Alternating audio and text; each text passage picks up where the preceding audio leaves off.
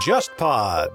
忽左忽右啊，最近开发了自己的第一款周边商品，是一款葡萄酒，也是和杯弓蛇影的主播戴红静戴老师的酒庄葡萄酒品牌小普酿造一起联合推出的。同时参与这次周边产品的还有 JustPod 旗下的其他两个播客啊，杯弓蛇影和去现场。大家如果感兴趣的话，可以在忽左忽右的公号页面回复周边或者酒。你就可以收到关于这次周边商品的一个售卖信息和一个购买链接。如果不喝酒的朋友也不要紧啊，我们将来也会去想办法推出一些更多的有意思的一些周边商品供应给大家。好，那这是一个题外话啊，那我们来开始这一期的节目。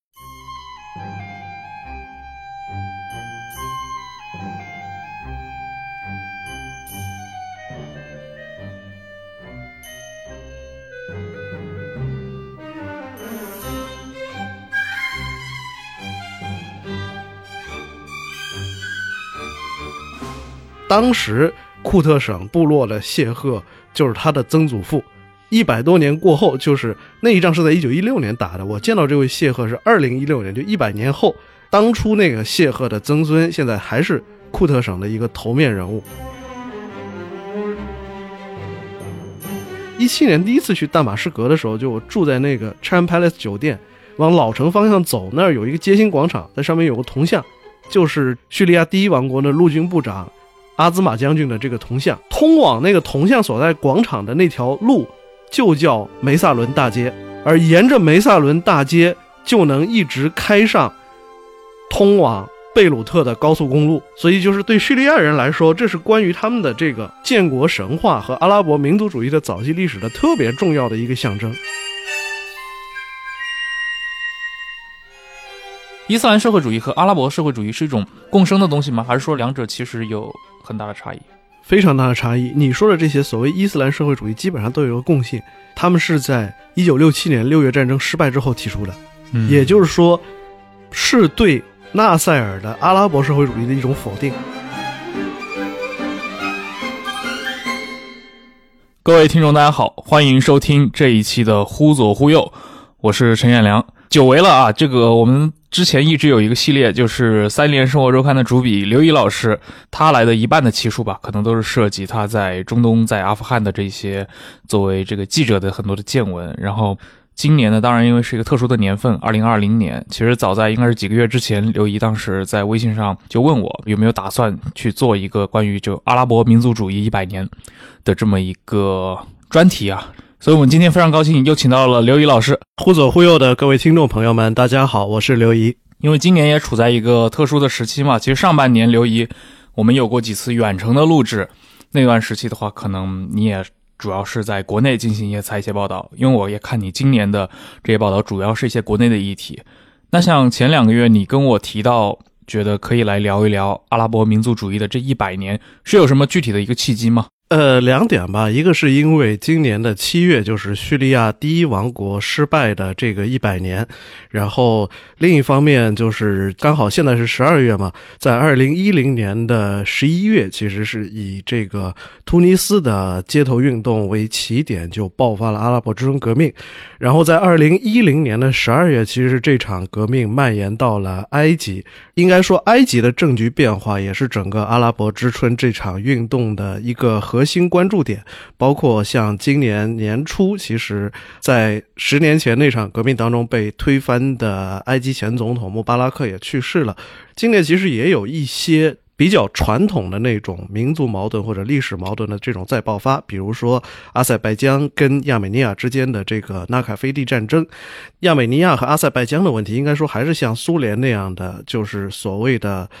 帝国碎片式的冲突，使我有了一种很强烈的感觉，就是可能在二零一六年之后吧，差不多最近四五年，就是说，民族主义作为一个议题，其实是重新回到了国际政治当中。阿拉伯民族主义在过去一百年，应该说是世界的民族主义议题当中非常重要的一个部分。但是在今年，我们看到了像阿联酋跟以色列就达成了和平协议。前不久，以色列的领导人内塔尼亚胡又秘密的飞往沙特阿拉伯，去跟这个沙特阿拉伯的萨勒曼王储会面，等等，就是这一系列事件。其实，另外一个契机是，其实在今年的七月份之后，以色列开始正式吞并约旦河西岸这么一个过程。应该说，就是这些，他们可能在二十年之前是非常受关注的国际话题，但是到了今天，可能就反而被大家这种遗忘和 淡化了。我觉得这是一个非常重要的这种变化趋势。当然，其实也跟我过去的四五年在整个中东的这种观察和我的一些个人经历有关。所以，我觉得这是一个非常有意思的话题，就值得来聊一下。嗯，对，您好像是前阵子是在北京遇到过一个来自巴勒斯坦的记者。这个事情非常有意思，就是在今年的二月份，新冠疫情刚刚在国内开始大规模爆发那个阶段，整个三里屯那个时候非常萧条。有一天晚上我在那儿溜达，数了一下，就那天晚上可能在那儿吃东西、喝酒，待了三四个小时吧，可能加起来碰到不到三十个人，就最萧条的那个阶段。但是三里屯有一个很平价的德国啤酒馆还开着，然后我就在那儿喝啤酒吃饭。然后等这个中间，我站在门口抽烟的时候，来了一个阿拉伯人跟我借火，借完火，然后就搭讪了几句。我问他是哪国人，然后他说他是一个为科威特的一家电视台工作的一个巴勒斯坦人。然后我就顺嘴问了一句，我说你是巴勒斯坦西岸地区的还是加沙的？他说我是拉姆安拉人。我说哎，拉姆安拉啊，那个。阿拉法特的故乡啊，我去年还去过，然后我就给他看我在当地拍的这个照片，他还给我指认他家在拉姆安拉的哪个区域，然后这样就算是认识了嘛。然后认识了之后，然后我们就经常有一搭没一搭的这种聊天嘛，因为就站在他的角度，他会认为中国可能。实际去过巴勒斯坦领土的这人不太多嘛，对这个地方了解的也不太多，所以就我们会经常交换一些意见。这位老兄呢，他是在中国民族大学读的博士，然后其实是他在中国已经待了大约七八年时间了，年纪跟我差不多，然后等于说为科威特那家电视台做驻中国的记者。当然，他的其实还有另一个身份，他算是一个比较活跃的这种。巴勒斯坦的社会活动家吧，就他其实是一直致力于希望说，在中国能有更多的人，包括中国政府去支持巴勒斯坦人的这种反以的这种事业。一方面他自己在巴勒斯坦的一些报纸上写文章，一方面他也起草了一些宣言啊、宣传材料这种东西，有时候会请我帮他看。当然，他提的这些问题就非常有意思。为什么非常有意思呢？就是说，带着挺强烈的1980年、1990年的这种气息，他会问我说，在中国我们应该做什么或者说什么，才能让更多的人还有中国政府去承认巴勒斯坦人的这种解放事业是正义的呢？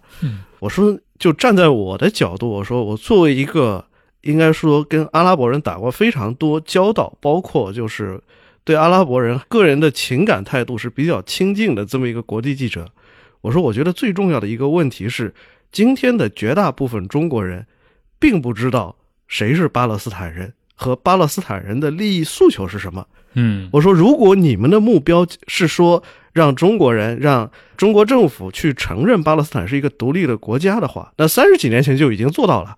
我说。你如果要的是一种形式上的外交承认，三十多年前就已经做到了，那这没有意义。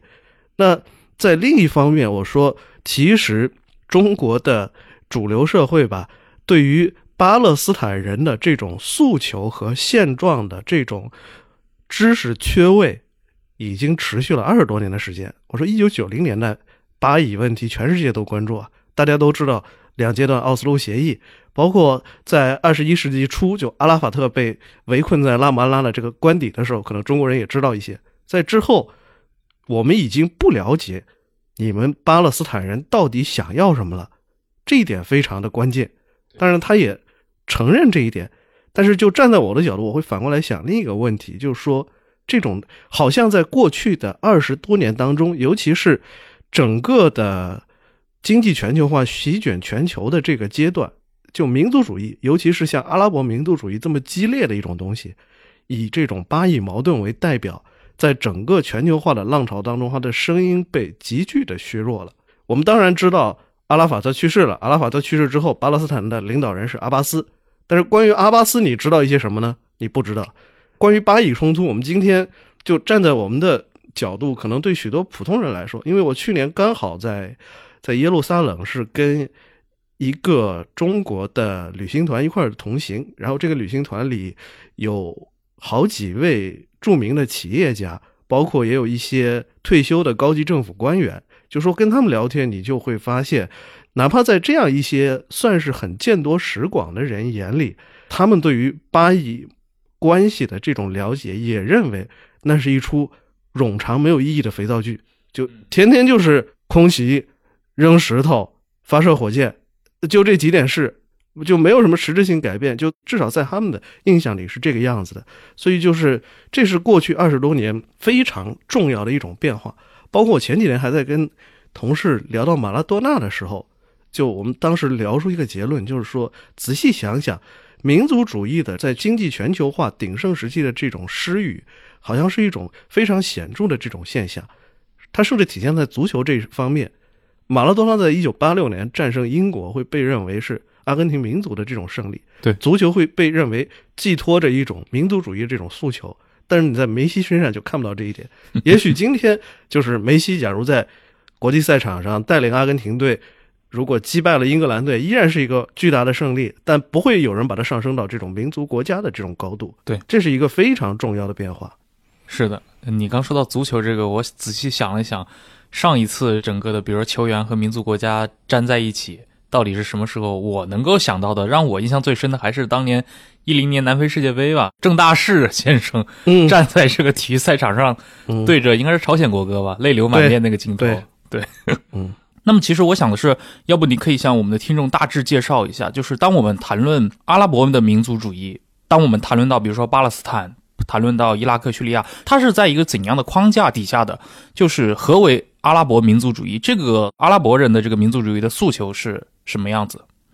其实去年我就在跟一些朋友交流，包括我自己也在想一个问题。因为去年其实是巴黎和会，然后凡尔赛合约的一百周年嘛。其实就说巴黎和会，包括作为巴黎和会这个先生的威尔逊提出的这个十四点原则，其实是把民族自觉作为一种天然正当的这种权利公之于众，并且就说基于这种民族自觉的权利。去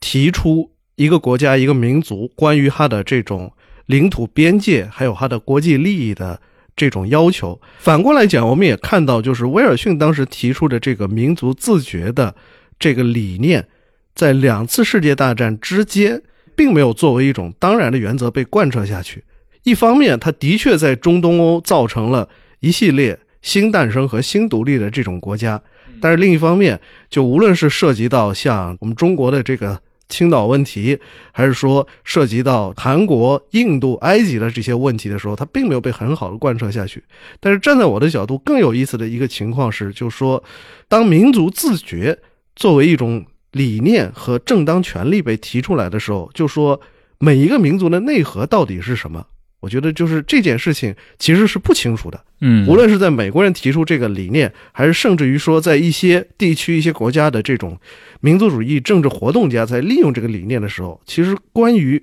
民族是什么东西，某个民族它具体的内核和外延是什么，其实是没有搞清楚的。比如说这个阿拉伯人，我在阿拉伯国家逛了这几年，就有一些发现，就是首先就说很多地区，尤其是。如果像阿勒颇这样的历史名城的，就是这样一些人，他们的地方观念色彩是强过于他的国民色彩的，嗯，就很有意思。就是说，你问一个阿勒颇的，比如说库尔德人或者亚述人，就说你是什么民族的，他会告诉你说我就是阿勒颇人，他不会告诉你说我是一个亚述人，我是一个阿拉伯人，他甚至不一定会说我是一个叙利亚人。就说，首先，其实，在今天所说的广泛意义上的阿拉伯人，他的地方色彩和地方特性是大于他的民族特性的。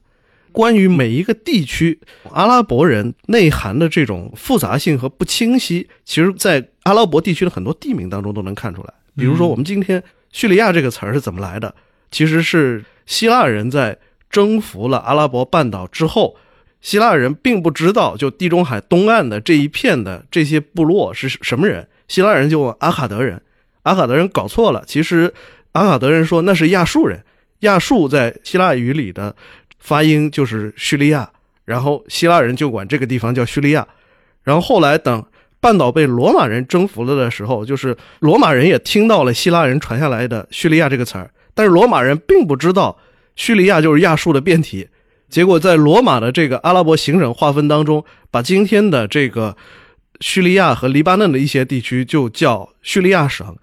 同时又把今天的两河流域伊拉克这一块叫做亚述斯坦省，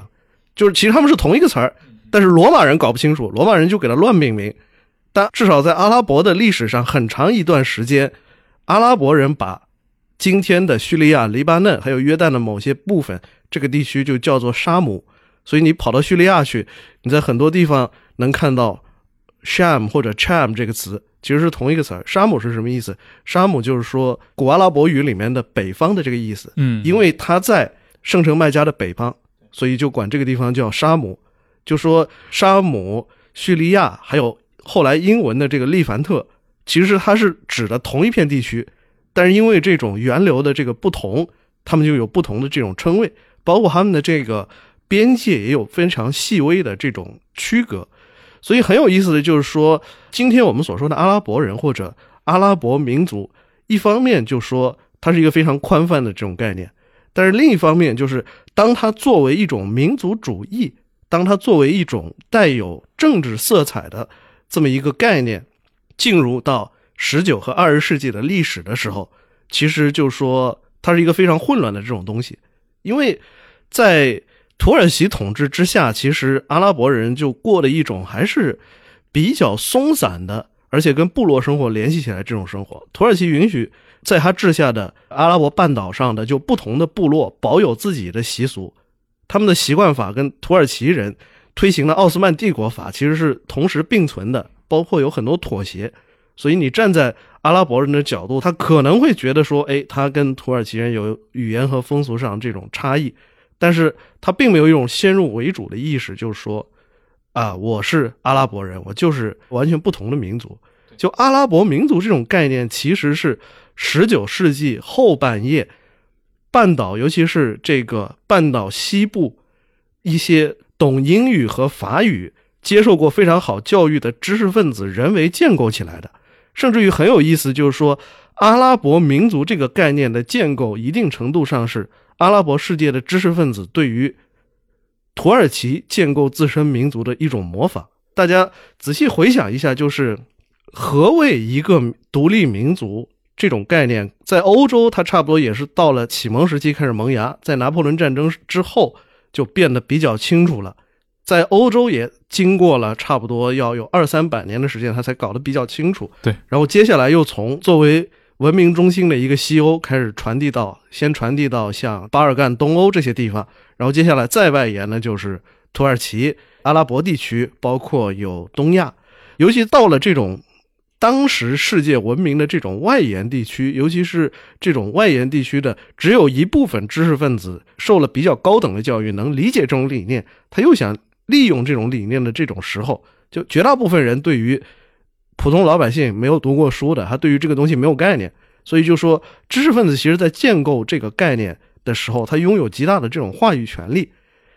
于是土耳其在十九世纪末开始有青年土耳其党革命。并且他们开始建构关于土耳其突厥民族这个概念之后，阿拉伯人作为他们的学生和模仿者，也开始去建构阿拉伯民族的这种观念。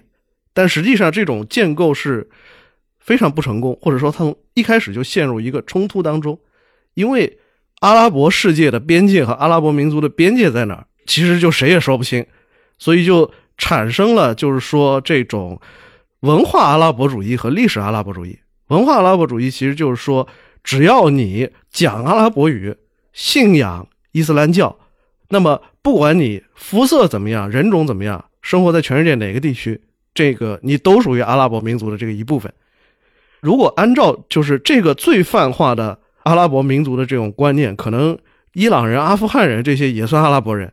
但是第二种就是历史阿拉伯主义，就觉得说这个太大了，因为毕竟像伊朗的某些地区，像阿富汗这些地方，哪怕是在阿拉伯帝国的这个鼎盛时期，它也没有被阿拉伯帝国实际的长期占领和统治过。就另一部分人就提出说，阿拉伯民族的成员，你的确要有这个文化和宗教认同，但是另一方面，他们又认为说，只有在历史上曾经被四大阿拉伯王朝统治过的这些地区，算是这种历史阿拉伯地区。那么，在这些地区的这些人民可以被归入阿拉伯民族的这种范围。但实际上，就是说，在过去四大阿拉伯王朝统治过的那些地区，还有很多其他民族。这个问题怎么解决？其实最后在这个问题上，谁也没搞清楚。实际上，今天的就是阿拉伯民族主义，就或者说原初的阿拉伯民族主义，很大程度上是融合了两派观念的。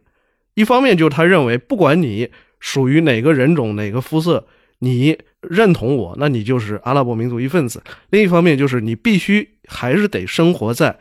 过去这个四大阿拉伯帝国统治过的我们所认为的阿拉伯历史的。传统固有领土上面，嗯，但是实际上就是这种讨论局限的范围是特别小的，因为我刚刚提过，只有很少的一部分阿拉伯知识分子，可能加起来就几百个人，他们认为这个问题很重要，他们不断的在争论，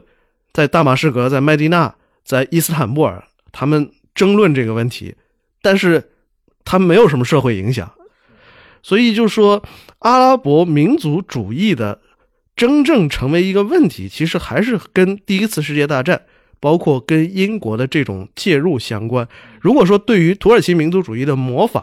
成为了阿拉伯民族主义的第一块基石，那么英国的介入和塑造，可以说就是阿拉伯民族主义的第二块基石。对，就是你刚其实提到有一种啊，就是就是阿拉伯人在建构自己的这个民族主义过程中，他参考了很多，比如土耳其当时青年土耳其党。他们的一些这样的社会建构，这个我其实想到，我之前也看过一些就类似的材料嘛，比如也会提到他们在整个的一战前战前的这个年代，其实，在土耳其帝国内部的那个一些改革议题当中，有那种来自阿拉伯地区的这些部落主或者埃米尔或者一些知识分子的一些想法，甚至有人甚至希望去参考当时，比如说东南欧的像奥匈帝国这样的一个二元帝国制度，两套行政政府。对，对于很多很现实的阿拉伯大商人，包括就说这个部落主这种酋长，对于这些人来说，就是他们所追求的目标是在奥斯曼帝国的框架之下实现民族自治。但反过来，其实今天我们去回看奥斯曼时代对于阿拉伯的统治的话，其实和可能跟很多人想象中的其实不太一样。比如说，奥斯曼其实对于广大的阿拉伯地区，尤其是它的乡村社会，其实是有提供了一个相对多的一个充分自治的一个土壤。可能比如说，我作为一个行省的一个总督或者一个省长，我能够控制大城市，但是在这些部落地区，其实这些当地部落的话语权还是非常重的。这种情况其实一直到今天的很多阿拉伯国家就还是这个样子，就是说，阿拉伯世界的这种基层社会。可能在过去一二百年里，就说相对而言，它受到的这种冲击和变化是比较小的。所以我在伊拉克的时候，还去拜访库特省的一位这个部落谢赫嘛。然后他的父辈可能差不多从二三百年前开始就统治库特省的这一片农业地区。一百多年前，就是库特在第一次世界大战当中，曾经是这个英国在大战前期。想占领美索不达米亚平原的时候，在库特跟奥斯曼土耳其军队打了很著名的一仗，最后英国就惨败了。然后这位库特省的谢赫告诉我说，就当时库特省这个部落的谢赫就是他的曾祖父。然后一百多年过后，就是那一仗是在一九一六年打的。我见到这位谢赫是二零一六年，就一百年后，当初那个谢赫的曾孙现在还是库特省的一个头面人物。所以就说，一方面就说阿拉伯的这种传统社会，尤其是在非城市化地区受到的这种冲击和变迁一直是比较小的。另一方面就是说，在这种传统社会当中，其实很多东西是根据一些我没有办法清晰辨明的这些习俗等等，就这些东西就来统治的。所以就说，当你试图用一个明晰的框架去界定、去规范它的时候，就会遇到非常多的问题。嗯，那既然说到这个阿拉伯民族主义和这个奥斯曼帝国崩溃的关系啊，那肯定就要说到一战。那么，比如说在一战当中，宗教也好，或者说阿拉伯人的这种民族自觉的这个意识也好，是如何被激发出来的？这个问题特别有意思。为什么有意思嘛？就是其实我相信，就哪怕是中国的历史爱好者，一定也很熟悉今天阿拉伯世界奠定的就是这个描述。这个描述是跟阿拉伯的劳伦斯的传奇，跟这个英法之间的塞克斯皮克协定，包括跟后来像这个沙漠女王格特鲁德贝尔，就这样一批英法世界的这种精英联系在一块儿的。但是你站在阿拉伯人的这个角度，可能会他会提供另一种叙事，就也是一种非常有意思的这种叙事。这种叙事是什么？就是已经开始萌芽的这种阿拉伯民族主义，就因为一场战争的到来，就突然被加速了的这样一种过程。第一次世界大战爆发前夕，其实阿拉伯民族主义者就是对于。战后，他们要建立一个什么样的国家是没有很清楚的定义。有很多人就觉得，就是最好是追随土耳其一起对英法作战，将来战争结束之后，可以在土耳其的这个框架之下就获得一个自治的这种地位。但是，就是也有一部分民族主义者就认为应当跟英法联合，但是想的还不是很清楚。其实，英国在这个过程当中确实是扮演了非常重要的这种角色，就是所谓的。麦克马洪、侯赛因通信，对，因为对英国而言，它在中东地区的最重要的利益就是苏伊士运河。就如果土耳其和德国从阿拉伯半岛出发，派出一支部队跨过西奈半岛去进攻苏伊士运河的话，对于英国当时的这种全球贸易线和海上交通是一个非常重大的这种威胁。所以站在英国人的角度，他对阿拉伯半岛的一个政策其实是以攻为守。他在土耳其的后方制造混乱的原因，并不是说指望在这个地方取得多么大的进展，他只是要瓦解土耳其人去进攻苏伊士运河的这种能力。所以那个时候，就是英国驻埃及的外交国务秘书这个麦克马洪爵士，当然就是他也是很著名的中印之间这个麦克马洪线的这个命名者嘛。就麦克马洪当时就开始寻找。阿拉伯世界就谁有号召力，可以在土耳其的这个后方发动一场反对君士坦丁堡、反对奥斯曼土耳其的这样一场起义，他就找到了麦加的这个谢里夫老侯赛因。我们大家今天可能都知道，可能九十年代出现的频率更高。约旦国王侯赛因就是这个侯赛因家族的这个后裔，对他应该属于叫哈希姆家族是吗？对，哈希姆家族，或者说是这个。谢里夫，也就是教长侯赛因嘛，他是算是穆罕默德的直系后裔，嗯，所以就是一方面还有着很高的这种宗教地位，对；另一方面就是奥斯曼帝国对于他的这种在民间社会的影响力也比较忌惮嘛，所以相当于这个伊斯兰社会的衍圣公，对，所以就是对于这种其实他们之间的这种关系也比较微妙，但是实际上有意思的地方就在于，其实谢里夫侯赛因老侯赛因。就是他自己是一个特别传统、特别保守的这么一个人物。一方面就是他周围有一批阿拉伯民族主义者，就以他为中心，因为他有公众影响力。但是另一方面就是老侯赛因其实是一个不能说他是糊涂，但至少是一个就是他对于当时的民族主义这种潮流没有什么认识的这么一个人。老侯赛因脑子里想的就是说，我要恢复历史上阿拉伯帝国的这种荣光。所以老侯赛因就是这种晚年在土耳其的苏丹被凯末尔废掉之后，第二天老侯赛因就宣布自称整个穆斯林世界的哈里发。嗯，这是他的一种诉求，是基于这种历史和基于宗教理念的这种诉求，而不是新式的民族主义的。但是老侯赛因身边有一群人，他的几个儿子都是在君士坦丁堡受过这种现代教育的，然后。包括他身边有一些阿拉伯裔的军人和知识分子，就认为可以利用老侯赛因，所以就是老侯赛因就跟这麦克马洪爵士就有一系列书信来往。其实麦克马洪是也没有给出特别清晰的一个承诺，但是就说他为了煽动老侯赛因发动这个反对土耳其人的民族起义，用那种英国式的狡猾吧，在里边就说做了很多，你你也不能说是无法兑现承诺，他根本就没有承诺，但是他不断的在暗示你，就说啊，我们乐见阿拉伯人这个建立一个独立的国家，阿勒颇一直延伸到也门的亚丁，怎么怎么样，然后反正就是对于侯赛因。英国人还有侯赛因周围的这些阿拉伯民族主义者来说，他们追求的是三个完全不同的东西。但是就是在这样一种特殊的形式之下，大家就结合到一块儿了，这样就有了1916年，谢里夫侯赛因就在麦地那发动了阿拉伯民族起义。嗯，对，谢里夫侯赛因。当然，这个事情有一个直接的背景啊，就是1914年11月的时候，当时奥斯曼土耳其的苏丹，他也是整个伊斯兰世界的哈里发嘛。他对协约国发动了所谓的吉哈德嘛，也就是圣战，号召所有各国军队中的穆斯林将协约国作为敌人。这个其实对英法是一个非常大的冲击，因为无论是在英国的印度军队里面，还是在法国的这些北非的军队里面，都有大量的穆斯林群体。这也是为什么就是英国要在中东要扶持谢里夫侯赛因的一个很重要的原因。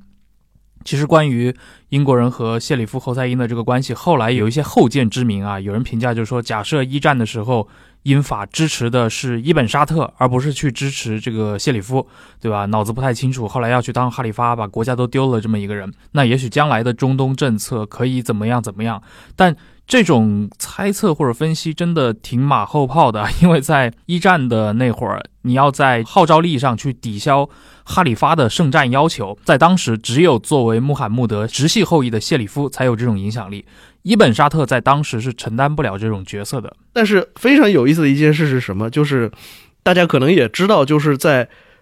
阿拉伯民族主义者就发动大起义的就同一年，英国和法国之间签署了这个塞克斯皮克协议，就实际上是违背了对阿拉伯人的那种宽泛的承诺。提前就把战后英法在整个阿拉伯半岛的势力范围给划分了。个人的感觉是，就英国人对于他们自己在干一件多大的事儿，其实他自己都没有看清楚。嗯，就很有意思。就是麦克马洪对于阿拉伯事务一无所知，他还能在印度谈边界问题，还能煽动阿拉伯起义。其实他只是一个有经验的这么一个行政官员，他对于就是这两个地区和民族所知都甚少。所以就导致英国的战时内阁在做出一些非常重大的决策的时候，就极其依赖他们眼中的所谓一些中东通、阿拉伯通。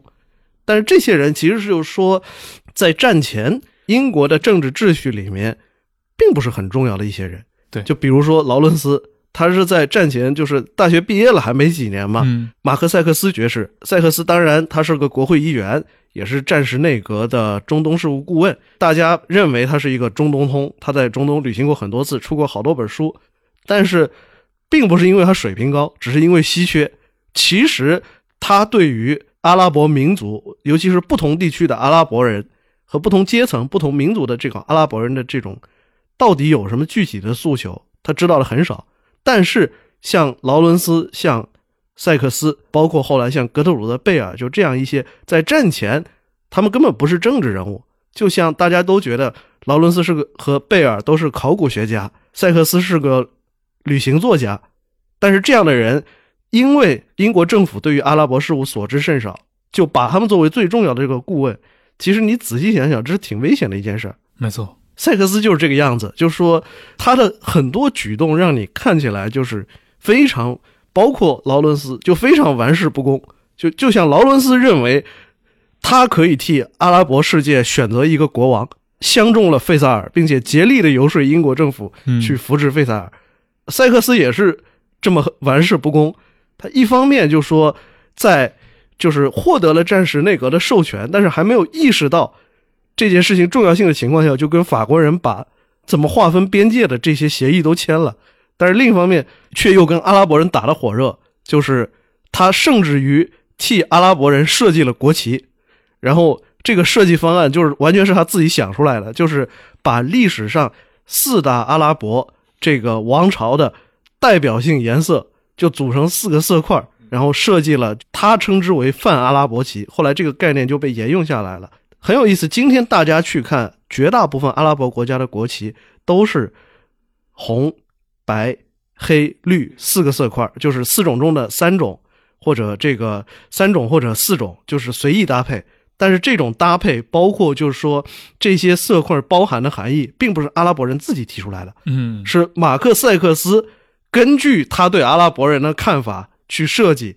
并且把它加给阿拉伯人的。嗯，但是阿拉伯人在一九一六年之后的一百多年时间里沿用了这套说法。从这里你也可以看出，就是说阿拉伯民族主义在第一次世界大战爆发的这种初期，对于他们的民族是什么，想要什么样的国家，就是想得很不充分。是，就很多东西就是都是像劳伦斯、像塞克斯这样的。一方面，这些人就是都是二把刀；另一方面，当这些年纪都不大的人被置于一个那么重要的位置的时候，他们很渴望干出点什么来。其结果就是，他们一方面深度介入了英国的中东政策，另一方面就是确实他们的行为和观念也塑造了阿拉伯民族主义。但是就这种重要性，他们其实就没有认识到。是，就是你会看到一些人，他同时具有帝国主义者和民族主义者的朋友的这种双重身份，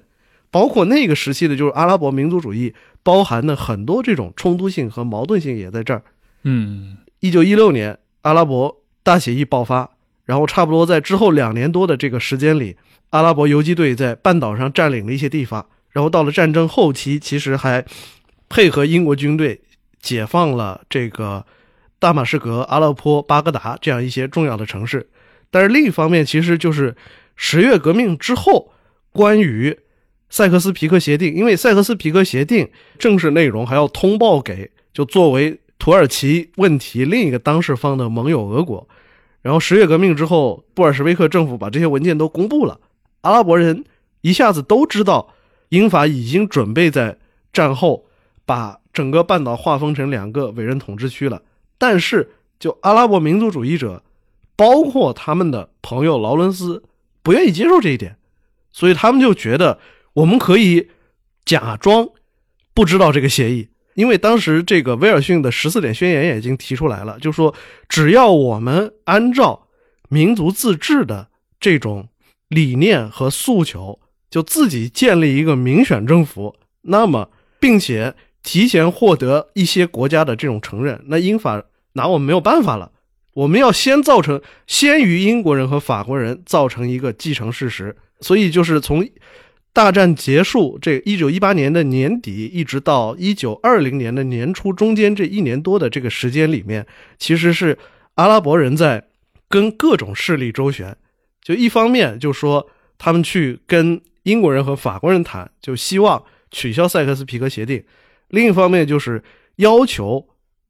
伍德罗·威尔逊派一个美国代表团来考察，因为巴黎和会当时提出的一个理念就是说，到底谁有资格获得民族自决的这个权利？我们会派一些专家出去考察，然后认为你这个地方可以独立了，那就给予你独立的权利。然后他们就要求美国人派一个代表团来考察，就是所谓的这个金克莱恩使团。但实际上就说美国人对于这些事儿也是一无所知，对于阿拉伯世界是什么样的就更不清楚。但是阿拉伯这些知识分子就很忠实的按照欧洲人的这些做法，比如说起草了政治宣言，比如说找来了民意代表去跟这些美国人这打交道，去跟美国人见面，去讲自己的诉求。刘姨说到这个，我就想起来，我前段时间就看过一本书嘛，是当时的英国陆军中将格拉布，他在伊拉克、在约旦，他后来还当过阿拉伯联军的总司令，他在那边待了大概有三十多年的时间。然后他个人是亲身经历了整个英国的中东政策的形成，以及他后来的一些发展。他中间有一段我觉得很有意思的一个吐槽啊，他当时说到一个什么问题呢？主要就是美国人来了，伍德罗·威尔逊和他的这个进步主义啊，威尔逊总统发表了著名的十四点。他说呢，他们作为英国人，只需要指出这些公开声明全是众所周知，并且受到人民的热烈支持，其实本身就够了。但是他还是想强调什么呢？就是在某些说阿拉伯语的国家里面，这些声明的原则最终被背弃掉，并且呢，像英法呀，他用军事力量啊不受欢迎的政府强加在这些国家人民身上，就是我们后来看到的那个二三十年代发生的这些事情。那格拉布作为一个英国的将军啊，他解释了这一切，他提了一个自己的观点。他说呢，当时签塞克斯皮克协定的时候，英国人关于有责任为外国保证建立良好政府的那种传统，在当时的环境下还是强有力的。这种想法其实是在维多利亚时代属于一种美德，因为。英国人就是认为奥斯曼政府就是一个苛政的，而且腐败的、低效的一个政府，所以这个也构成了一个后来的冲突。因为在战争快结束的时候，随着进步主义的一个流行，主要就是美国人他认为民族独立成了唯一的理想。这个理想就是民族独立的理想，差不多可以把以前那些认为我有责任保证你们获得一个良好政府的所有原则都抹杀掉了。这两种理想之间的冲突，先发生在埃及，后来可能又发生在地中海东岸的国家里面。主要，如果试图把这两种理想调和起来，通常就不太可能。在伍德罗·威尔逊的影响下，民族独立成了唯一被考虑的一面，而那些过去可能像。大英帝国所关注的，保证建立一个良好有秩序的政府、诚实的行政机构或者公正的司法机关，这种责任就完全的被放置掉了。这个是格拉布本人在回忆录里面的一段讨论啊，我觉得还蛮有意思的。甚至于阿拉伯人还跟当时的这个英国犹太人社团的领袖魏茨曼见面，还达成了一个协议。因为当时英国已经承诺说，在战后要在巴勒斯坦地区建立一个犹太民族之家。所以，阿拉伯人甚至去跟犹太人打交道、做交易，提出来说：“哎，假如你们愿意承认我们要建立独立国家的这种诉求，我们也保证你们在巴勒斯坦的某些地区是可以有自治地位的。”但是，这些意见在英国和法国那里实际上就是一直没有获得正面的这种反馈，甚至于就说英国和法国其实是在一九二零年的年初开始在圣勒莫就召开一个会议来讨论。怎么把这个塞克斯皮克协定，还有对阿拉伯半岛的这个委任统治，然后给具体化了？结果阿拉伯人在这个时候就着急了，着急了，他们就决定自己宣布成立国家。在当时的大马士革，中东知识分子云集的这个城市，然后叙利亚人的这些知识分子精英，其实很像德国的1848年革命，他们就在那儿宣布成立叙利亚国民议会。然后就是在国民议会上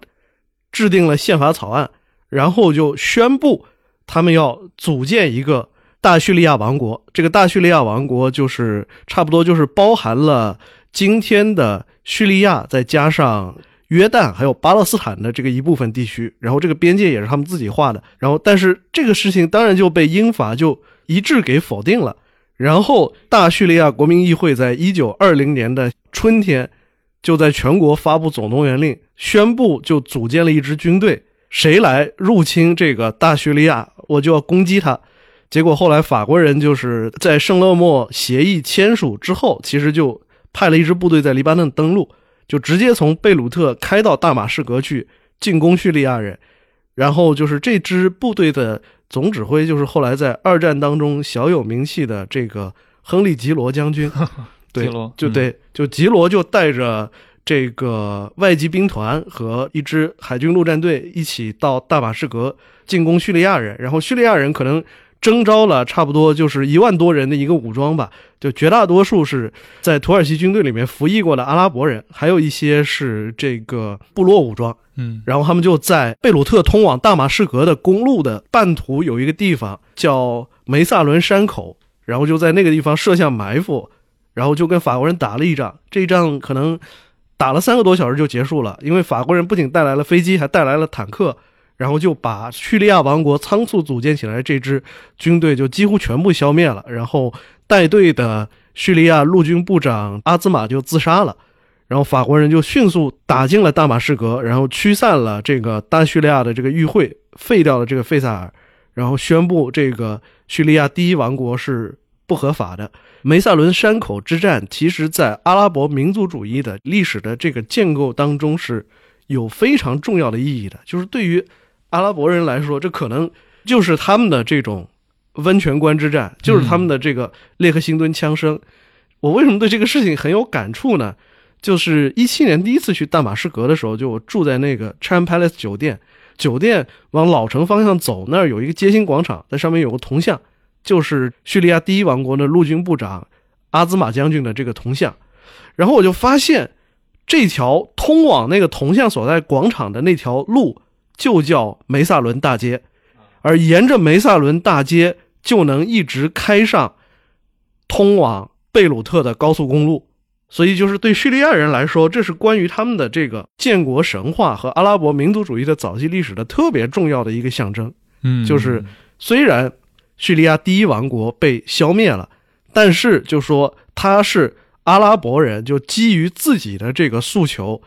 提出来的第一个建立独立的阿拉伯国家的现代方案，所以就对阿拉伯民族主义者来说，这是有非常重要的这个象征意义的。很有意思的是，就说。当时，这个原定要当上伊拉克国王的这个小侯赛因，当时刚刚在今天约旦的安曼组织了一群部落武装，准备到大马士革去救援他的哥哥。但是叙利亚第一王国已经被消灭了，结果小侯赛因就开始在安曼附近占山为王。约旦国王对，后来就是他的地位获得了英国的承认，嗯，就成为了这个约旦王国。其实就是你站在今天的这种角度，你会觉得就这件事情就很像一个闹剧，或者就很像一些书生自说自话搞起来一摊事情。但站在英国和法国，尤其是英国的这种角度，就是确实很令他们震撼，因为在很多英国人的这种印象里，好像阿拉伯人是不开化的渔民嘛，就是可能跟圣经时代那种原始人差不多。但是没想到他们的这套搞法，无论是制定宪法，还是这种组建军队、制定一系列社会政策这种做法，至少达到了欧洲十九世纪中叶的这种水平。所以，就是英国人就感到，是不是说对于阿拉伯半岛这个委任统治方式要变一变？随后，其实还是由像劳伦斯、像格特鲁德·贝尔这些中东问题专家就提出来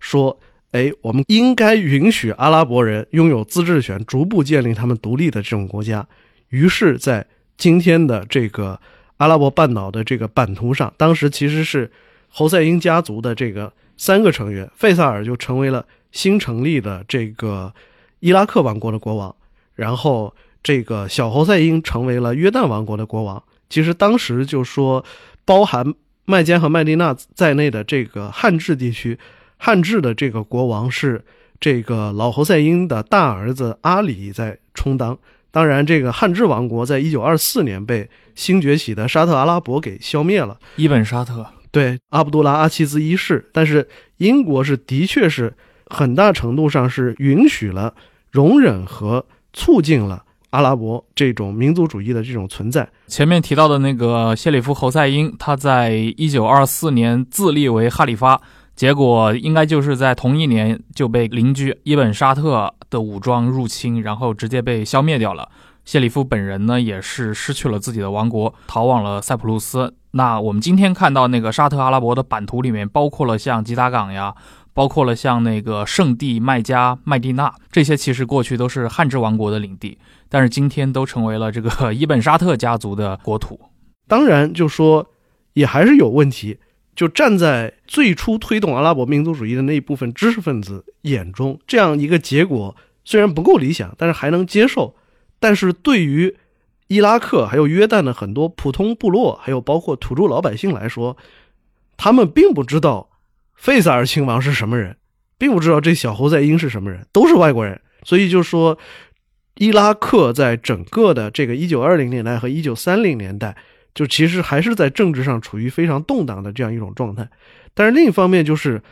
法国人对于他们境内的这种阿拉伯民族主义是采取了更加激进的这种打压措施，所以就导致阿拉伯民族主义在一九二零年遭遇重大挫败之后。到了一九二零年代后期和一九三零年代，反而在整个阿拉伯世界迎来了更大规模的一波复兴。但是这种复兴，比起他最初的这种面貌，其实变得更加分裂了。就一方面，像哈希姆家族的这几位国王，虽然说他们这些人观念比他们的父亲进步，但是还是有那种念想，尤其是约旦的这种侯赛因国王，要把整个阿拉伯世界统一成一个这个大阿拉伯国家。但是他是基于这种王朝统治的愿望提出了这种目标，但是另一方面就是这种在法属统治区的这些阿拉伯知识分子，就同样也提出了这种统一的大阿拉伯的这种想法。但是他们的想法是认为，阿拉伯世界的今天的这种国界都是殖民主义者强加的。对于我们来说，就是他们还是想回到第一代阿拉伯民族主义者的那种理念，就认为有一个共同的泛阿拉伯世界。然后今天的所有的这些国界、省界也好，这些东西都是殖民者强加的，都是不道德的，就一概都要取消。所以就是在整个这种一九三零年代，贝鲁特，尤其是大马士革，就变成了阿拉伯世界所有这种激进力量活动的一个中心。在今天的黎巴嫩，有一个参政党叫叙利亚社会民主党。嗯。就是我在一六年第一次去贝鲁特的时候，就在街上就看到一面很大的旗帜，真是挺醒目的。就中间有一个类似旋风的这种红色图案，就黑底的。然后我就很好奇这是个什么旗，就去拜访了一下，就发现这是叙利亚社会民族党的在当地的一个分支。就很有意思的是，比如说你无法想象说在韩国存在一个政党叫中国国民党或者怎么怎么样，但是在黎巴嫩就是能存在一个前缀词是叙利亚的政党，它还是黎巴嫩的合法的参政党之一，在议会有席位。同样的很有意思，就是这个党在叙利亚的分支也是被承认的合法政党之一，它在叙利亚的国民议会里面也有席位。这种事情就可能放在东亚，甚至于放在西欧的很多地方就都很奇怪，但是在当时的沙姆地区或者说是这个。地中海东岸的这个阿拉伯世界就是很自然的，原因是大家都觉得说，叙利亚是一个统一的整体。这个统一的所谓大叙利亚或者天然叙利亚，就是往北一直推进到今天的这个安纳托利亚的南部边界，嗯，然后把今天的这个黎巴嫩、叙利亚、约旦的一部分，整个巴勒斯坦就都包进去。就称之为大叙利亚，其实就是当年叙利亚的第一王国的它的一个所谓的法理版图。对对，甚至于说这些人当中最激进的，他要把伊拉克、沙特阿拉伯的一部分，甚至也门也一并包进去。所以说，就是这其实是第一叙利亚王国的失败，就是一定程度上又给二十世纪的阿拉伯民族主义建立了一个非常重要的母题，就是对于。大叙利亚或者天然叙利亚版图的这种执念，嗯，你看很有意思的就是，到了二零一四年，恐怖组织伊斯兰国建立哈里发国之后的第一个宣言是什么？要把伊拉克和叙利亚的边界给取消了。对，就伊斯兰国的全名就是伊拉克和沙姆伊斯兰国嘛，或者翻译成伊拉克和利凡特伊斯兰国，其实就是还是要回到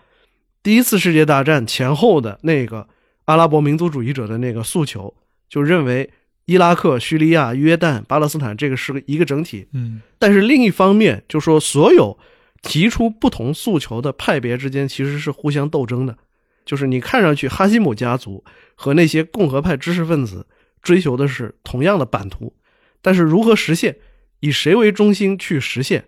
包括实现之后建立什么样的这种新政体，大家彼此之间是非常矛盾和冲突的。这也是我们后来就可以看到，像阿拉伯民族主义里面有各种各样不同的一些版本，有叙利亚版本的阿拉伯民族主义，也有埃及的版本，也有沙特的版本，而且有时候这几种版本之间还有非常严重的不兼容的情况。所以就说，在二零一七年的时候，跟牛津大学的阿拉伯史研究的泰斗尤金罗根就吃过一次饭嘛，然后就聊到这个问题，就站在他的角度，他认为中东的。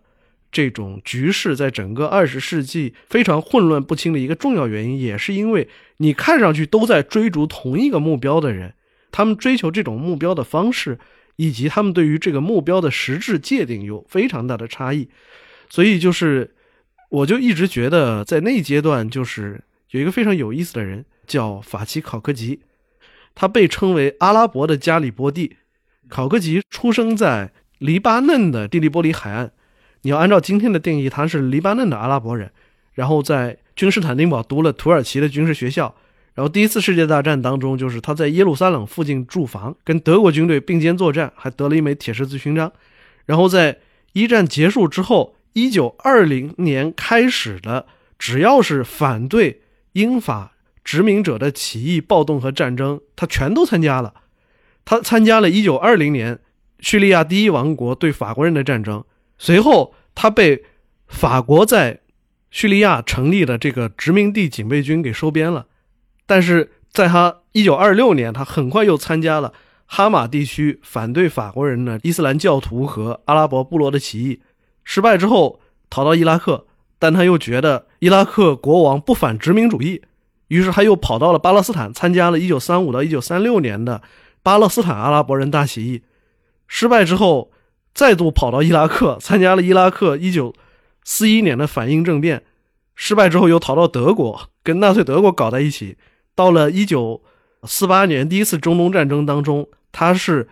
开往耶路撒冷的阿拉伯志愿军的总指挥，就是他不断的战斗，他参加每一次战斗，这些战斗的目的都是互相冲突的。但是你要说考克吉的政治理念是什么，就谁也搞不清楚。他只是行动主义者，他不断的战斗、战斗、战斗。他为何而战，说不清楚。而且就说他不断的失败，一方面意志又极为坚定，而他的意志之坚定跟他的这种目标之混乱，形成了一个巨大的反差。这个其实是当时很多这个阿拉伯民族主义者的这种现状。所以很有意思，就是一九四八年第一次中东战争当中。虽然说阿拉伯国家是作为一个整体去跟以色列打仗的，但是实际上这个第一次中东战争当中，阿拉伯国家有三支军队，有三支武装分别在和以色列人作战。这三支军队分别代表不同的势力，实力最强大的就是约旦的阿拉伯军团，其实就是约旦正规军，再加上其他一些国家派出的正规军，他们所代表的是约旦国王侯赛因，或者说哈希姆家族的王朝利益。目标是赶走以色列人之后，想把巴勒斯坦跟约旦合并了。第二支就是考克吉指挥的，叫阿拉伯解放军，它代表的是以大马士革为中心的阿拉伯知识分子和这种阿拉伯文化精英的这种诉求。他们认为，就是说，这希望的是这种，首先第一步要解放巴勒斯坦，随后就是要帮助所有阿拉伯国家的。这些民众最后都要推翻王朝统治，建立一个统一的阿拉伯国家。第三支就是耶路撒冷的这个大穆夫提侯赛尼组建的叫真主军，他是代表一个宗教利益和在耶路撒冷有很强大的这种地方性家族利益的这种诉求。所以就说，你看上去他们都在跟以色列人打仗，但是他们这些人的诉求是相互冲突和相互对立的。所以这也就是为什么就说叙利亚的这些。知识分子实际上从一九二零年代就开始不断的搞起义，不断的对英国人和法国人作战，但是一直搞到第二次世界大战都结束了，英法就已经撤出了，他们所建立的这种新的政权还是极其不稳固的。叙利亚从一九四六年正式从法国统治下独立，差不多到一九五八年，就是十几年之间，就是平均每年要有两次政变嘛。不断的换党派执政党，不断的换总理，其实就是这么一个情况。因为大家本来追求的就是你人为建构出来的目标，大家对于如何实现这个目标彼此很有冲突。嗯，那么英国人和法国人走了，我们就互相内讧嘛，就变成这个样子。那比如说像那个哈希姆家族，他们作为穆罕默德的嫡系后裔，他的这些政治主张里面，比如说有那种大的一个阿拉伯国家理念，但是落到实际上。后来有比如说一个大叙利亚王国的这么一些概念，但是好像往往为什么他们会把比如说埃及排除在外，以及把作为沙特本部的内治地区，因为这个内治地区可以理解为传统历史上阿拉伯帝国的一个发源地嘛？为什么像埃及是一直是作为阿拉伯世界知识精英的一个核心地带？那为什么这两个地方反而在大叙利亚主义的这些非核心区域呢？呃，原因我觉得就很重要的还是阿拉伯民族这个概念其实是被建构起来的嘛，就是。你建构的标准在很大程度上其实可能受到偶然性和时代因素的影响。嗯，就埃及和这种大叙利亚没有成为一个整体，而很大程度上变成一个并存的共同体的很重要原因，就是在阿拉伯民族主义开始萌芽的十九世纪后半叶，埃及实际上已经变成了一个很大程度上独立于土耳其统治，变成了一个在英国影响下的，尤其是在这个苏伊士运河通航之后。这么一个势力范围，也就是说，阿拉伯世界就是以大马士革、贝鲁特这些地区为中心的阿拉伯知识分子，就在他们构思他们的这种关于何谓阿拉伯人、何谓阿拉伯民族何何谓阿拉伯国家这种想法的时候，就说恰好由于这种现实的政治因素，他们没有办法很自然的去跟开罗的这些嗯。埃及的知识分子进行直接的交流，因为英国人势力的存在，实际上把埃及跟土耳其统治下的其他阿拉伯地区给割断了。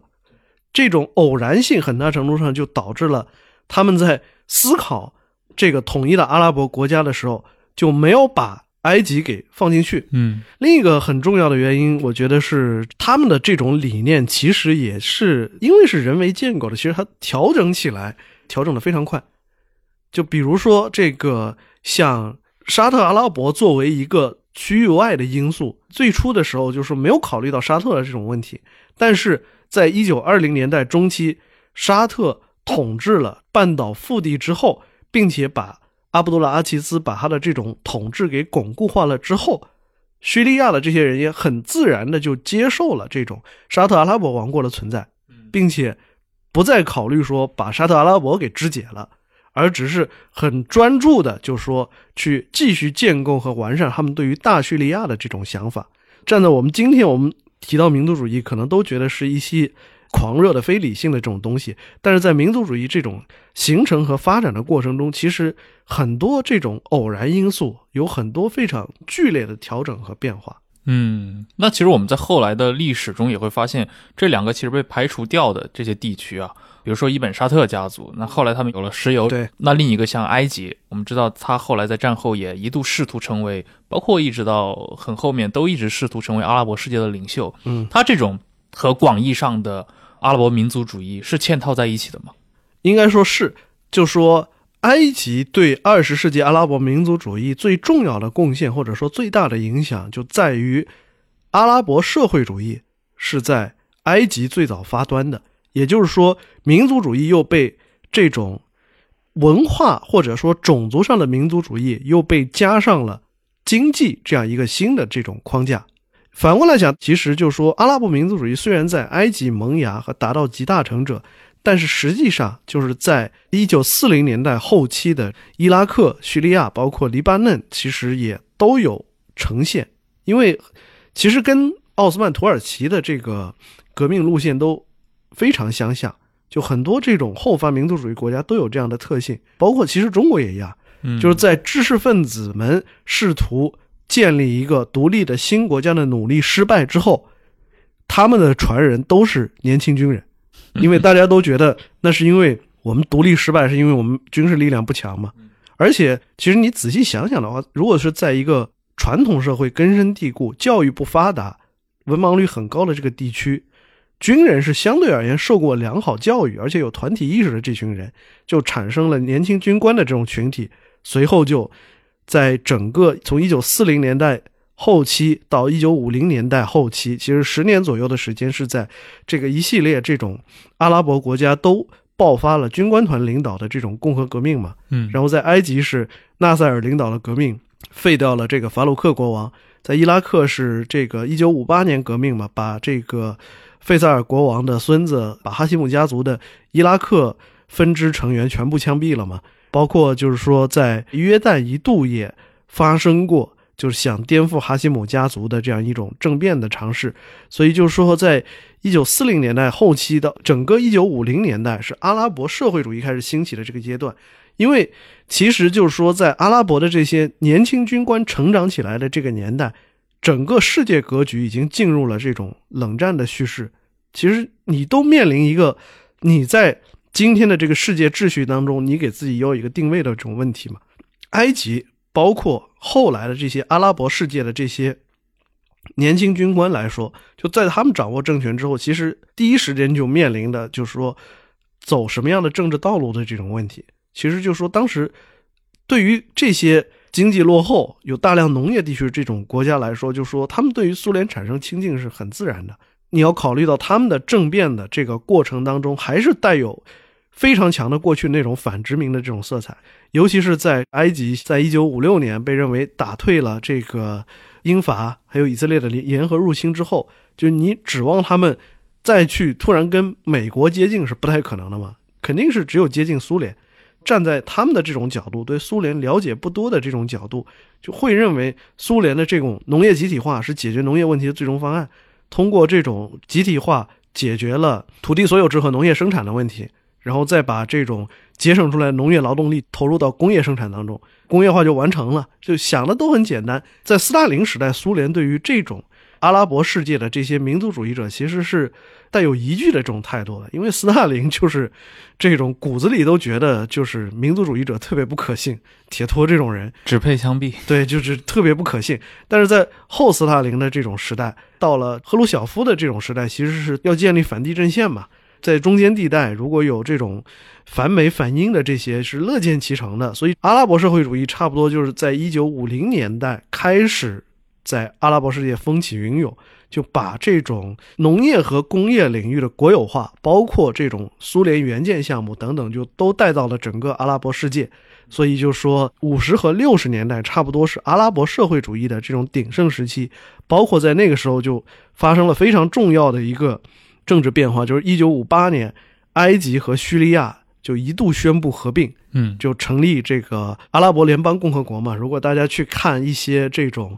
比较。旧的这种地图册去看这种一九五零年代末、一九六零年代初的这种中东版图的时候，就是会专门就注明在埃及和叙利亚的这个领土上写的就是阿联。那像比如说像那个纳赛尔他们那一波，比如搞阿拉伯社会主义这部分的思潮，除了跟阿拉伯当时的这个经济背景啊，包括跟苏联的关系，因为我也看过一些这样的材料，就是当。比如说，社会主义思潮在阿拉伯世界流行的时候，确实也出现了一大批的，比如知识分子，他们会去把另一种所谓的就是伊斯兰社会主义，嗯啊，两者如何进行区分？因为我看到，比如说关于伊斯兰社会主义的很多材料时候，是从《古兰经》中汲取新的诠释嘛，把它当中的一些宣扬社会平等的这一些一些思想，包括一些实践，与这个二十世纪的社会主义思潮进行一个结合。伊斯兰社会主义和阿拉伯社会主义是一种共生的东西吗？还是说两者其实有？很大的差异，非常大的差异。你说的这些所谓伊斯兰社会主义，基本上都有一个共性，他们是在一九六七年六月战争失败之后提出的，嗯，也就是说，是对纳赛尔的阿拉伯社会主义的一种否定。因为阿拉伯社会主义，就是说你从名字上来看，它就是纯粹世俗化的。当然，它也容忍教会的存在，但是不鼓励、不提倡。教会必须在政府的指导下发挥作用嘛。清真寺的这个负责人，教区的这些负责人得这个政府委任嘛。如果大家看过《巨塔杀机》那本关于九幺幺事件的书，都会有印象，就是说，阿拉伯原教旨主义激进思潮的创始人赛义德·库特布跟纳赛尔就处于对立的这种状态，其实就跟他的这种宗教诉求有关。阿拉伯社会主义应该说是一个非常反宗教的一个东西吧，就去宗教化的这样一个东西，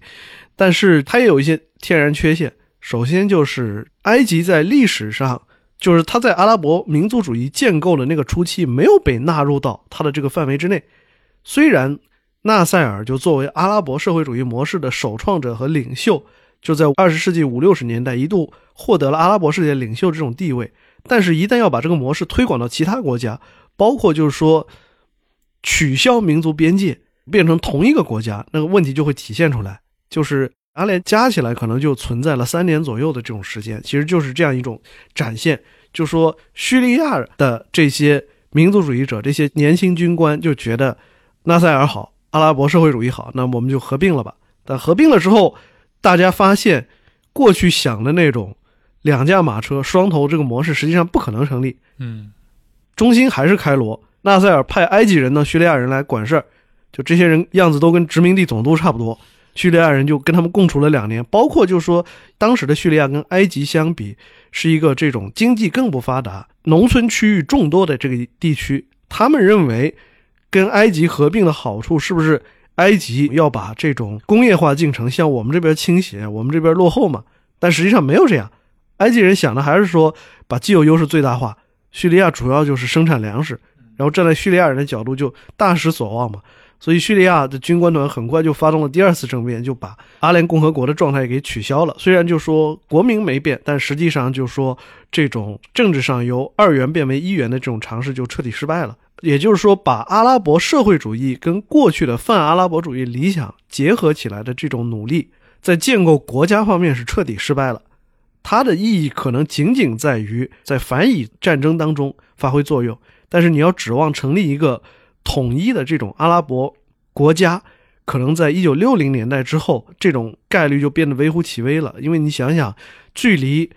第一次世界大战其实已经过去五十年左右的这种时间了，中间就说阿拉伯民族主义的这些领袖和建构者已经换了好几波人。当然，在五十年代还有一些尝试，这种约旦国王那个时候也在努力跟伊拉克再尝试再合并一次。纳赛尔也做出了他的努力，包括后来就是在七十年代的时候，卡扎菲也提出说他要跟埃及合并，但是就说没有人在严肃的看待这样一种问题了，就说阿拉伯民族主义到了二十世纪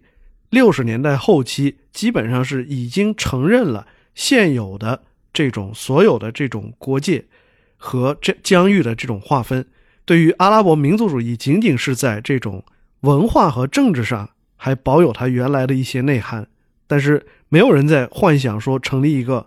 统一的大的阿拉伯人国家了。那它是如何，比如说后来蜕变为一种我们今天描述就复兴主义的？就是复兴主义，你可以理解为就是在地化的阿拉伯社会主义。嗯，包括就是说，其实，在叙利亚和伊拉克，就说复兴主义其实一直是到了六十年代后期、七十年代初，这个像。叙利亚的所谓的这种洁净运动，还有老阿萨德上台是在一九七零年嘛，嗯，差不多就是对于阿拉伯社会主义的一种把它本土化了的这种尝试。我们不再想，就我们承认纳赛尔搞的这套理念是对的，但是我们不想再和埃及人合并了，我们就在本土搞。所以就说后来的这个复兴主义还有复兴党，它也带有非常强的阿拉伯社会主义时代的色彩。差不多一直到二十世纪九十年代。叙利亚很有意思，对于所有他本国不能生产的这些东西，进口都可以重税。嗯，就是在一段时间里，进口收音机、电视机、电脑，就这些东西，可能就是百分之二百到百分之三百的关税。我记得是去年在阿勒颇，在一个餐厅吃饭，吃完结账一看，这个菜很便宜，但是饮料喝的可乐收了。百分之五十的税吧，因为可乐是进口的。嗯，凡是进口的物资都可以重税。这种其实就是典型的这种苏联时代的这种贸易管制主义嘛。贸易主要为了这种出口创汇，然后如果就是进口是要消耗外汇的，所以要尽量的这种减少进口。包括就是复兴主义，它对于。宗教势力实际上也是一直处于一种警惕和防范的这样一种状态的。这些东西应该说都是阿拉伯社会主义的这种遗产。但是说到底，无论是你采用哪一种理念，你有一个现实的检验指标嘛，就是你跟以色列打的怎么样。事实就是这种，你换了无数种主义，仗总打不赢。那就会成为问题啊！所以，一九六七年之后，为什么你前面提到这个，一下子就有了基于宗教原教旨主义的这样一种革命道路的这种提出呢？因为一九六七年败得太惨了嘛，败得太惨了之后，就没有人再信纳赛尔这套东西了，大家都重新去追问埃及往何处去，阿拉伯世界往何处去，就提出新的方案来。嗯。所以就进入到一个又是宗教的，尤其是原教旨主义宗教开始复苏的这么一个循环当中。差不多就是从你仔细想想，从一九七零年代的后期，因为一九七零年代就是说站在我们的角度，好像第四次和第五次中东战争之间这一段，包括其实是第五次中东战争开始之后的这个历史，可能大家都印象很模糊。其实就是说，在八十年代，对于很多这种。阿拉伯国家的领导人来说是相当动荡。一九七九年，就是在我把叙利亚的哈马称之为起义之城嘛，就是哈马是历史上若干次反对现任政府的这种激进的起义，基本上都是从哈马开始的。七九年就叙利亚爆发这个哈马起义嘛，几乎就是要把阿萨德政权推翻嘛。包括后来又有阿富汗战争当中宗教原教旨主义的兴起，一直到这个九幺幺事件，也就是说之后二十世纪的后二十年，对于阿拉伯世界来说，它的民族主义来说，其实是这种宗教原教旨主义者的势力在上升的一个阶段嘛。其实包括七九年还有伊朗革命，包括有这种沙特的。激进原教旨主义者袭击麦加净寺的这样一种事件嘛，差不多是整个都是发生在七十年代后期，也是阿拉伯民族主义发生的一个非常重要的变化。嗯，那么比如说到新世纪以后，像阿拉伯民族主义跟上个世纪的，比如说五六七十年代，有发生了非常大的区别嘛？因为很快，你比如说到二零一零年就发生了像阿拉伯之春，那时候已经是一个，至少在当时人看来会觉得那是一场，比如说走向一个民主化的一个运动，然后更偏制度化的一个运动，它似乎跟民族主义的关联没有那么的强。首先就是二十世纪后半叶，就是跟这种。宗教激进的这种宗教主义并行的还有一个问题，其实就是巴以问题的这种地位的不断上升。嗯，就虽然说第一次中东战争一九四八年就爆发了，但是巴以问题真正成为一个巨大的整个阿拉伯世界的共识和一个巨大的社会问题，其实还是到一九六七年战争之后的一个事情。实际上，在第一次中东战争失败之后，约旦国王立马就干了一件事情，就是。把今天的西岸地区整个的给吞并了，就是站在他的角度，他会认为说，我的终极目标本来就是把巴勒斯坦的领土统一到我所统治的这个国家的范围之内。那我觉得我跟以色列达成一个默契，我把西岸给吞并了，没有什么不好嘛。所以这个约旦的第一代侯赛因国王，就一九五零年就在阿克萨清真寺门口被一个阿拉伯的民族主义者给开枪打死了。他就是觉得就是。你不仗义啊！嗯，就巴勒斯坦人打了败仗，你第一个反应是把巴勒斯坦剩下的领土给吞了。但是，一九六七年有一个重大的变化，就是以色列获得了全面胜利，把整个约旦河西岸，甚至包括西奈的这个一部分都给吞并了。这就造成一个非常大的问题，其实是什么？其实是巴勒斯坦难民的大量外流，涌入周边的阿拉伯国家。这种巴勒斯坦难民问题，其实才是改变。整个阿拉伯世界这种政治格局的非常重要的一个内部因素，这些巴勒斯坦人到了，前面已经提到，大家已经接受了现有的这种国界和领土安排。就巴勒斯坦人，你跑到约旦去，或者你跑到埃及、叙利亚去，这些国家的政府也许会收容你，暂时给住下来。但是，第一，他不会承认你是他的国民，或者说不会让你。这么轻易的就加入他的国籍。第二，巴勒斯坦人从西岸逃出来的巴勒斯坦人，他也不愿意当约旦人、当叙利亚人，他也想回到原来这种故土上去。结果就是使得这些外流巴勒斯坦人在周边的这些国家就成为一个非常大的这种政治议题，因为巴勒斯坦人包括就收容他们的国家的这些政府和政治人物所利用，所以就很有意思的是，我一直认为。就是包括我跟一些巴勒斯坦这种朋友交流，他们一定程度上也认同说，阿拉法特本质上是个埃及人，就是包括他父亲就是个埃及人，他除了出生在巴勒斯坦领土上，后来在这儿又待了若干年之外，阿拉法特几乎一直在埃及还有西北非一些国家住着，一直受到埃及政府的这种支持，包括他的这种法塔赫的这些活动，主要也是在。巴勒斯坦领土以外展开的，所以就站在他们的角度，他们会认为，就是说，阿拉法特就很大程度上是个埃及人嘛。其实，在奥斯陆协议达成之前，阿拉法特就住在巴勒斯坦领土上的时间，就比他生活在埃及的时间要短得多。但是，就说这种巴勒斯坦人从巴勒斯坦领土之外去反以的这些活动，实际上对于各国的这种国内政治是造成了一个冲击的。比如说，当时整个一九六零年代吧，就是六七年之后，差不多到六七年到七三年之间，巴勒斯坦的这些政治活动家和游击队最喜欢干的一件事情是劫机，嗯，而且是政治性劫机，就是劫持一个国际航班，然后一般都是带到约旦，因为当时约旦有最多的这种巴勒斯坦难民。而且有这个巴解组织的总部设在安曼嘛，嗯，然后就一般都是带到约旦。然后把乘客给放了，然后把记者找来，然后在全世界面前直播发表政治宣言，说：“哎，我们是这个巴勒斯坦抵抗组织，我们的这个目的就说，我们劫持这架飞机，因为这架飞机是英国的，英国支持以色列吞并巴勒斯坦领土，我们要向全世界表明我们的诉求，然后就把飞机给炸了。就是这种事情就不断的干，不断的干。那当然，站在约旦政府的角度，他不能容忍啊。随后。英国政府就给约旦方面施压嘛，就说你不能老把英国飞机、老把荷兰飞机、美国飞机劫持到约旦去炸掉，就让我们承担损失啊。那约旦政府其实就是对巴结组织在约旦的这种存在就提出了异议嘛。然后阿拉法特他们的回应就是准备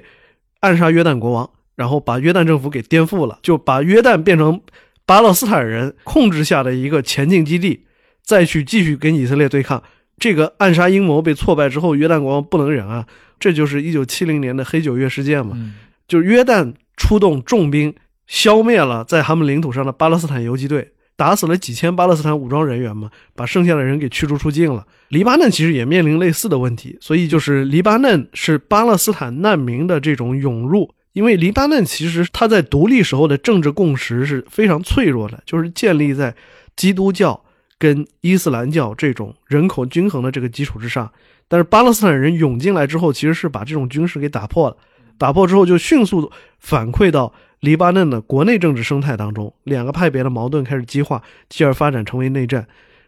然后又是叙利亚以黎巴嫩内战为借口去介入黎巴嫩的这种国内局势，一直持续到二零零五年嘛。叙利亚一九七五年往黎巴嫩出兵，在黎巴嫩领土上驻军三十年嘛。所以你今天到黎巴嫩去，在贝鲁特街头，如果看到一些有叙利亚难民在乞讨，就黎巴嫩人不同情他们，站在黎巴嫩人角度，尤其是中产阶级以上的。你要问他们对这种巴勒斯坦人有什么看法？当然就觉得巴勒斯坦人赶紧走，越远越好。就站在他们的角度，就是我们本来过得好好的，就是因为你们巴勒斯坦人给涌进来，就把我们过正常生活的希望也给弄没了嘛。所以就说巴以问题之所以如此突出，不仅仅是因为阿拉伯世界和以色列本身就有这种民族和领土方面的矛盾，更因为巴勒斯坦的这个难民问题。巴勒斯坦人在国外的这存在问题一天不解决，他周边的这些阿拉伯国家自己的这种政治稳定和社会稳定也没有办法恢复。嗯，所以其实是在这种因素的作用之下，再加上老布什在冷战结束之际做出了这种决定，他要介入这个巴以问题，后来才达成了两阶段奥斯陆协议，才有了这种。巴勒斯坦的这种建国方案，嗯，这种巴以矛盾实际上在这个初步方案达成之后，不管它有没有这个约束力，就是传统意义上的这种巴以问题，在这个框架下消解了。因为周边的阿拉伯国家不想再为巴勒斯坦人承担更多责任了。现在最好你跟以色列达成了这个协议，那你们慢慢谈，你们这些难民怎么回国，你们这种国籍啊、身份问题怎么解决，就不关我的事儿了。我可以卸脱这个责任了。站在阿拉伯国家的这种角度，他们很愿意这种情况发生。但是实际上，你看到，虽然在九三年和九七年分别达成了两阶段的奥斯陆协议，但实际上最终还是没有兑现嘛。但是对阿拉伯国家来说，他可以不管了。所以其实很多时候，比如说国内的。这些观众他们在看这些国际新闻的时候，会陷入一种会看到很多自相矛盾的一些景象。比如说，一方面会认为，比如说阿拉伯国家和巴勒斯坦在政府层面，包括在很多的一些知识分子层面，往往是站在一起反对，就是 diss 以色列。嗯，但是又看到一些实政的外交层面，似乎以色列跟很多阿拉伯国家能维持一个非常不错的一个外交关系。嗯，所以这个其实，在很多的，比如说我们国内的这些受众看起来，似乎是一个非常诡异的一种现象。我相信，如果在九十年代南斯拉夫内战还有卢旺达大屠杀的时候，已经有了互联网，大家能够实时去追踪一些这种最细枝末节的这些新闻的话，那大家对于这种矛盾感和冲突感就不会觉得这么奇怪。其实就叙利亚内战而言，已经反映出了这种情况，就是说你试图用这种二元主义的思维，非黑即白、好人坏人这种东西去。理解我们很复杂的，不要说是国际事务，就是理解任何一个很复杂的这种系统问题，这种可靠性都是值得怀疑的嘛。所以我一直是觉得，就说有很多问题，你不要试图用常识去解释，常识对于解释一些真正具有复杂性和重要性的问题来说是远远不够的。就你得学习呀，你得学习知识，你得学习一个这种分析框架，你才能更好去理解一些复杂的问题，而不是说。你用这种日常经验，你日常经验揣度不了这些。那么，在比如说十年前，这个阿拉伯之春风起云涌，里面有阿拉伯民族主义的影子吗？巴勒斯坦为什么值得关注？我一直是觉得，其实是巴勒斯坦人在一九八七年和二零零零年的两次英体法达，也就是起义，其实是阿拉，就是一定程度上是带有这种后来的阿拉伯之春的影子。为什么这么说？因为就是这个一九八七年和二零零零年的两次这个巴勒斯坦起义，一方面它当然有巴铁组织、有阿拉法特这些人的参与，但是主要是由真主党领导的。穆斯林兄弟会在这个过程中发挥了很重要的作用。嗯，其实真主党就是穆斯林兄弟会在巴勒斯坦地区的一个分支。为什么说就这两次起义对于后面的有一个这种揭示意义？因为我前面已经提到，就阿拉法特在很大程度上他是一个活跃于巴勒斯坦领土之外的这么一个政治活动家。就是说，虽然他更受国际方面的认认可，但是他可能在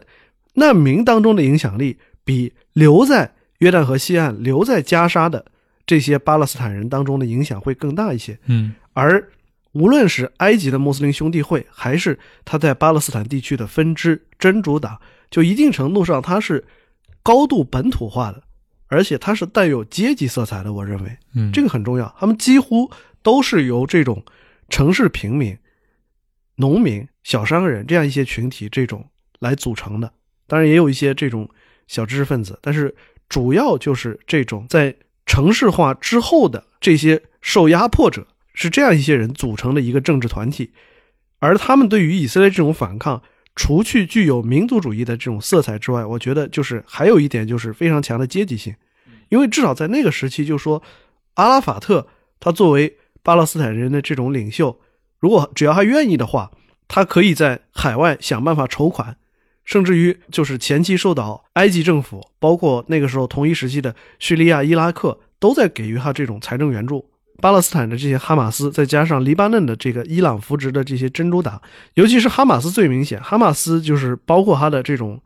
创始人这个亚辛嘛，就是其实他们这批人是借助在地的组织、在地的这种财力，去呼应本地人民的对于反抗以色列的这种诉求的。这种诉求很可能就往往是跟经济活动、跟这种日常的社会生活相挂钩的，所以就说，为什么哈马斯在跟这种法塔赫，其实是在阿拉法特生前就处于一种竞争状态，就是因为这个原因，就是一部分人是在地的这种在地的这种政治力量，一部分人在海外，在这种流亡者当中活动的这种政治力量，它彼此之间就是有一个特别微妙的这种张力。而哈马斯在一九八七年跟二零零年的这两次反抗，当然一方面就是肯定是民族主义色彩的，但是同时也带有这种本土化和阶级的这种色彩。嗯，就是理由不光是因为以色列侵占了他们的国土，更重要的是因为以色列对城市进行了封锁，实施的这种交通管制，包括就说对于犹太人社区的有倾向性的投资，使巴勒斯坦人的这种日常生活、经济活动受到了阻碍。所以他们要起来反抗，而反过来讲，就是说这种阶级性的色彩，其实是在之后的这整个阿拉伯世界就变得越来越明显。就是一方面是传统意义上的阿拉伯民族主义的消退，另一方面是带有经济色彩的阿拉伯民族主义的这种进一步延伸和发展。而二零一零年开始的这种阿拉伯之春，正是这种。基于阶级和基于经济不平等的这种阿拉伯政治思想，在他们的国内的进一步的反应。嗯，也就从这个角度上来说，你是认为整个的一个这个社会运动的框架，从它的模式上来说，确实跟之前发生在巴勒斯坦内部的啊两次起义其实是非常接近的。嗯，对，就站在我们的角度，就我们会认为，比如说一个在中国工作的这种巴勒斯坦人，他会致力于。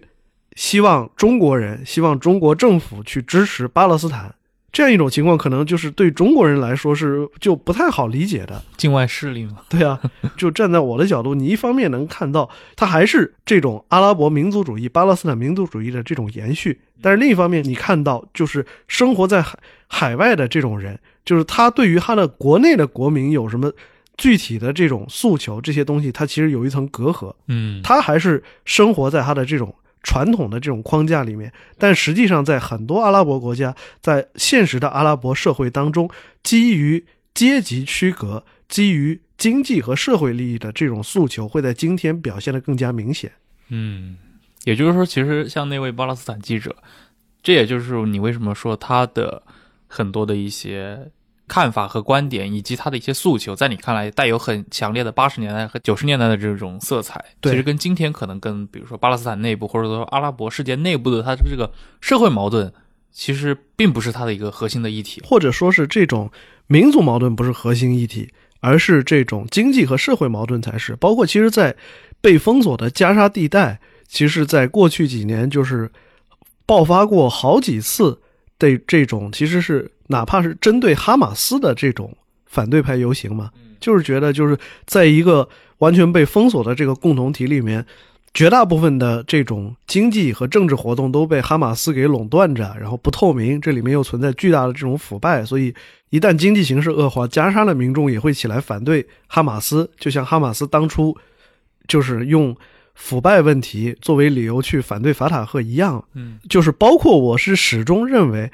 一方面就说宗教因素确实是在阿拉伯之春这个运动以及之后的这个漫长的内战和冲突当中发挥了很重大的这种影响，但我依然认为宗教因素是果而不是因。嗯因为我认为，对于这些国家的绝大部分国民来说，就是说，宗教在日常生活当中很重要，但是是一种习俗化的宗教，而不是说严格的按照教义的这种每一个字去做。而这种导向宗教激进主义，很大程度上还是因为这种经济诉求没有获得满足，就确实它原有的这种社会结构吧，包括就是说的这种国家太强，